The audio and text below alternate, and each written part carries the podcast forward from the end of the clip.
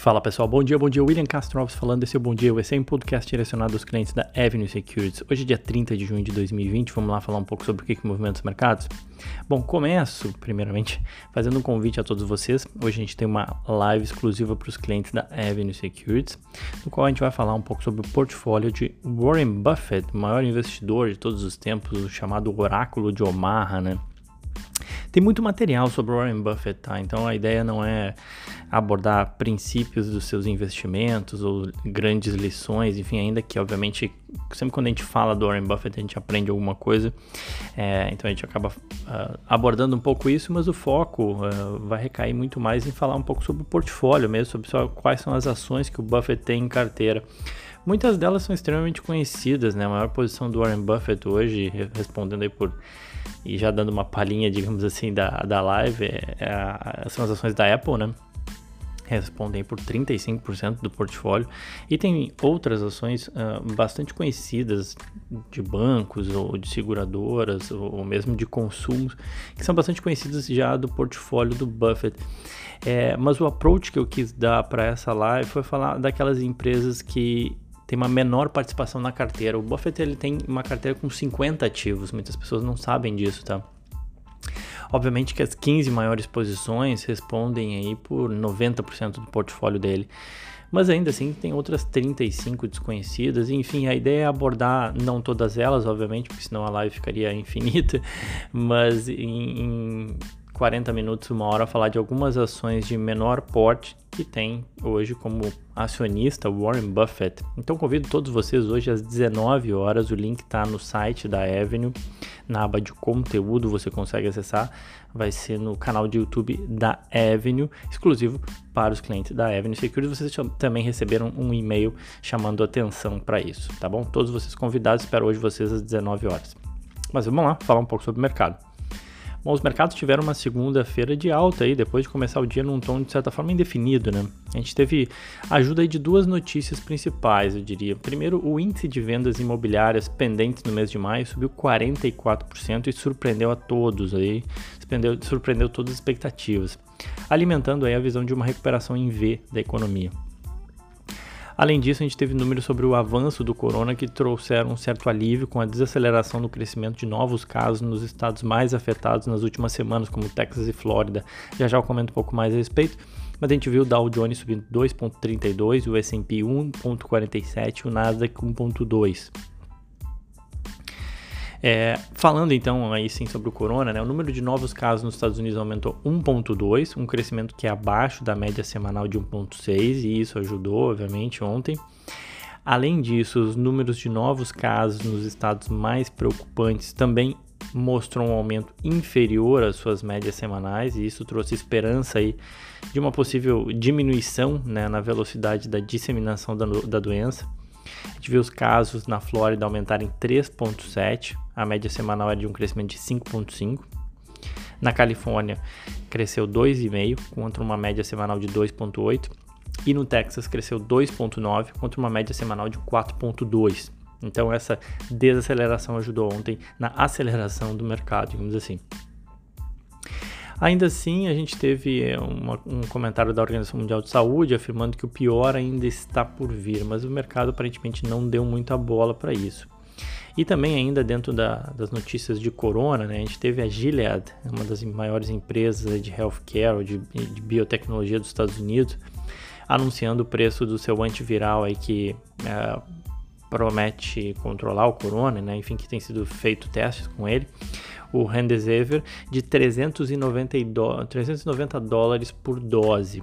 Né? O tratamento aqui nos Estados Unidos custaria algo em torno de 3 mil dólares, um tratamento com o Remdesivir da Gilead.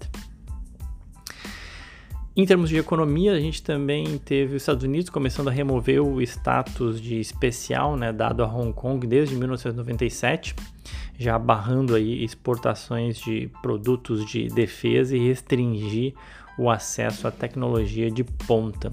Então, notícia que eu achei relevante comentar aqui, ainda que não tenha feito preço no mercado, mas é, de novo reforçando um pouco daquela é, da retórica e da disputa comercial entre Estados Unidos e China. Qualquer novo capítulo é sempre importante a gente observar que mais que a gente teve? A gente teve o petróleo, teve uma forte alta ontem, o petróleo WTI de agosto subindo 3% a 39 dólares e 63 centavos o, o barril, especialmente por conta de um apetite a risco aí uh, no mercado como um todo, que motivou a elevação dos preços de commodities em geral, não foi só o petróleo. Em termos setoriais, todos os setores em alta, destaque para o setor industrial, o XLI subiu 3,3%, puxado aí pelas ações da Boeing, com uma alta de 14,4%, já já eu comento mais dela. O setor de real estate também foi bem, com o VNQ, que é um, um ETF que apresenta vários REITs, subindo 1,9%. E as, as ações ligadas à reabertura da economia também deram um salto, as ações aéreas, cruzeiros e cassinos, né?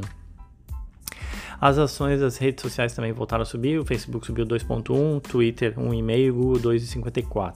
E o dólar fechou com uma queda de 0,73, cotado a 5,42 uh, depois de três altas seguidas.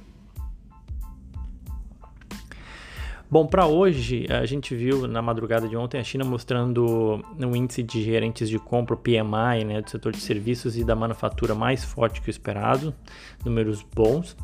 É, mas a tensão entre Índia e China voltou a subir aí com o governo indiano sinalizando que pode proibir que a Huawei participe do processo de distribuição do 5G no país.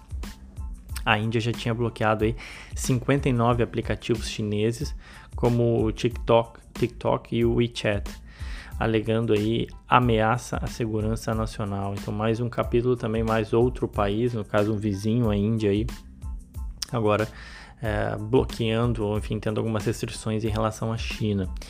Ainda assim, as bolsas na Ásia, a maioria fecharam em alta, exceção feita aí a Índia com queda de 0,1. E para o mercado hoje, eu diria que o pessimismo ele voltou a rondar um pouco aí. É, na Europa a gente viu bolsas com tons mistos, né? queda na Itália, Espanha e Inglaterra, leves altas na Alemanha e na França, mas oscilando bastante. É, e os futuros do futuros americanos do S&P apontam uma queda de 0.2, é o S&P, o Dow Jones 0.26 e o Nasdaq praticamente estável, né? Ainda é cedo para falar. Aparentemente a gente tem um dia mais de morno a negativo, diria assim. Outra coisa que é importante lembrar, né, pessoal, é que a semana ela é mais curta. A gente não vai ter pregão na sexta-feira, tá? Em antecipação ao feriado de 4 de julho, né, no, no sábado, a gente não terá pregão na sexta-feira, então é, as ações negociam até quinta-feira. Bom, e vamos lá falar um pouco dos nossos destaques. Já surgiu aí na mídia nacional a oferta de ações da XP, né? XP Inc., código da XP, XP. A XP anunciou que vai fazer um follow-on, né? uma oferta pública de ações e pretende movimentar aí quase um bilhão de dólares. A operação é uma venda secundária né? de cerca de 19 milhões e meio de ações, que pode ter ainda lotes adicionais com o preço aí fixado máximo em 45,05.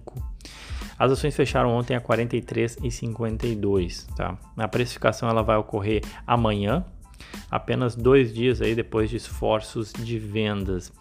É, bom, o que, que dá para falar aí sobre essa oferta? Diferentemente do Brasil, aqui nos Estados Unidos, grande maioria dos IPOs e dos follow-ons, é, quando são nesse caso secundários, né, como é o caso aí da XP, ou seja, é, os acionistas vendendo, eles ficam restritos aos investidores institucionais, tá? E não são abertos ao varejo, o qual consegue adquirir as ações posteriormente no mercado. Então, essa peculiaridade aí de IPOs nos Estados Unidos. Normalmente é, são restritos a grandes investidores, a, a grandes bancos que acabam abocanhando aí e depois distribuem para os seus clientes é, esse, esse, pedaço que foi abocanhado nos IPOs. Então não, é, não será aberto ao varejo, tá?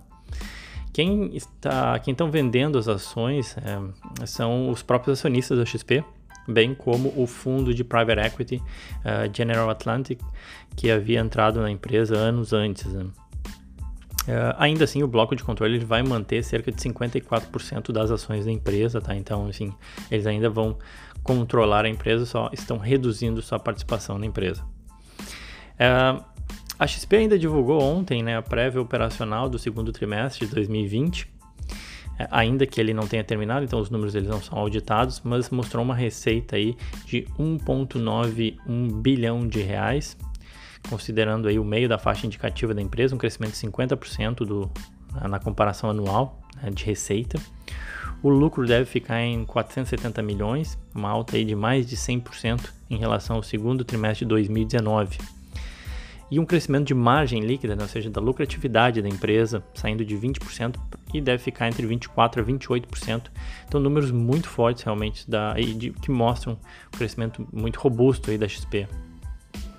E isso tudo foi ajudado, obviamente, pelo forte fluxo de captação de recursos que deve ficar entre 10 a 12 bilhões de, dólares, de reais, perdão, é, nesse mês de junho, ante 8.3 de maio e 6.9 de abril, né? Então, ou seja, captou 6.9 em abril, 8.3 bi em, em maio e projeta uma captação aí eh, no meio da faixa indicativa aí de 11 bilhões de reais em junho, ajudada aí por uma certa polêmica entre XP e Itaú, né? Bom, as ações negociam a 103 vezes lucro e tem oito analistas cobrindo o papel, quatro recomendam compra e quatro dão neutro no ativo. Bom, continuando, pessoal, uh, Simon Property Group, uh, SPG, né, as ações Simon Property Group seguem sua toda de recuperação. Depois de chegar em estar caindo quase 70% no ano, as ações do maior REIT focado em shopping centers dos Estados Unidos tiveram uma alta de 10% ontem e mais 5% no after, acumulando aí quase 60% de alta desde as mínimas. Vale lembrar que ainda assim, no ano acumula uma queda de 50%. O que, que teve de bom ontem? Ontem eles informaram é, a reabertura de, de propriedades aí e também um dividendo de 1 dólar e 30 centavos para o segundo trimestre de 2020. Eles informaram mais de 18 mil lojas dos Estados Unidos no portfólio da Simon foram reabertas aí, de acordo com o comunicado da empresa, e isso ajudou as ações ontem. Outra que tiveram uma, uma alta significativa uh, foram as ações da Boeing, código da Boeing BA, né? Tiveram alta de 14% no pregão ontem, ainda assim acumulou uma queda de 41% no ano. No after, as ações caíram 2%. Ontem, a Administração Federal de Aviação dos Estados Unidos iniciou os voos de recertificação do Boeing 737 MAX. Né, uh, um passo fundamental para permitir que os aviões retornem ao serviço depois dos acidentes fatais de mais de um ano atrás. Né. O 737 MAX é um best-seller da Boeing, né? mas ele, ele, teve suas vendas interrompidas aí desde março de 2019, depois dos acidentes, um na Indonésia e outro na Etiópia, né? É, com um espaço ali de cinco meses um entre o outro, que mataram aí 346 pessoas. Desde então, a Boeing mudou o sistema de controle de voo e fez outros vários ajustes. É, a avaliação dos reguladores pelos aviões ela vai continuar por mais algumas semanas e a Boeing espera que eles voltem ao serviço comercial no final de outono, ou seja, que ela volte a vender lá no final de outono aqui do hemisfério norte. É, ela ainda tem outras etapas para concluir, que incluem avaliação internacional de requisitos mínimos, treinamento de pilotos e por aí vai. Mas esse é um ponto fundamental para as ações da Boeing, né? Muitos apostam na recuperação da empresa, ou muitos dos que apostam na recuperação da empresa se baseiam exatamente na falta de alternativas no segmento de aviação e que as companhias, que hoje é um oligopólio, que tem poucas empresas atuando ou vendendo aviões, né, em que as companhias aéreas cedo ou tarde terão que recorrer a compras do 737 MAX. A Boeing teve cancelamentos de pedidos em carteira, mas diversos pedidos foram colocados apenas em stand-by, ou seja, esperando realmente uma definição das autoridades para renovações de frota. Uh, ainda deve levar um tempo e agora o foco recai aí totalmente sobre os resultados nos testes e o possível retorno comercial lá por novembro. Bom, pessoal, era isso. Então, quem quiser pode me seguir no Twitter ou Instagram, Will Castro Alves. Fico por aqui então. Desejo a todos um ótimo dia. E lembrando, live hoje às 19 horas. Espero vocês. Aquele abraço.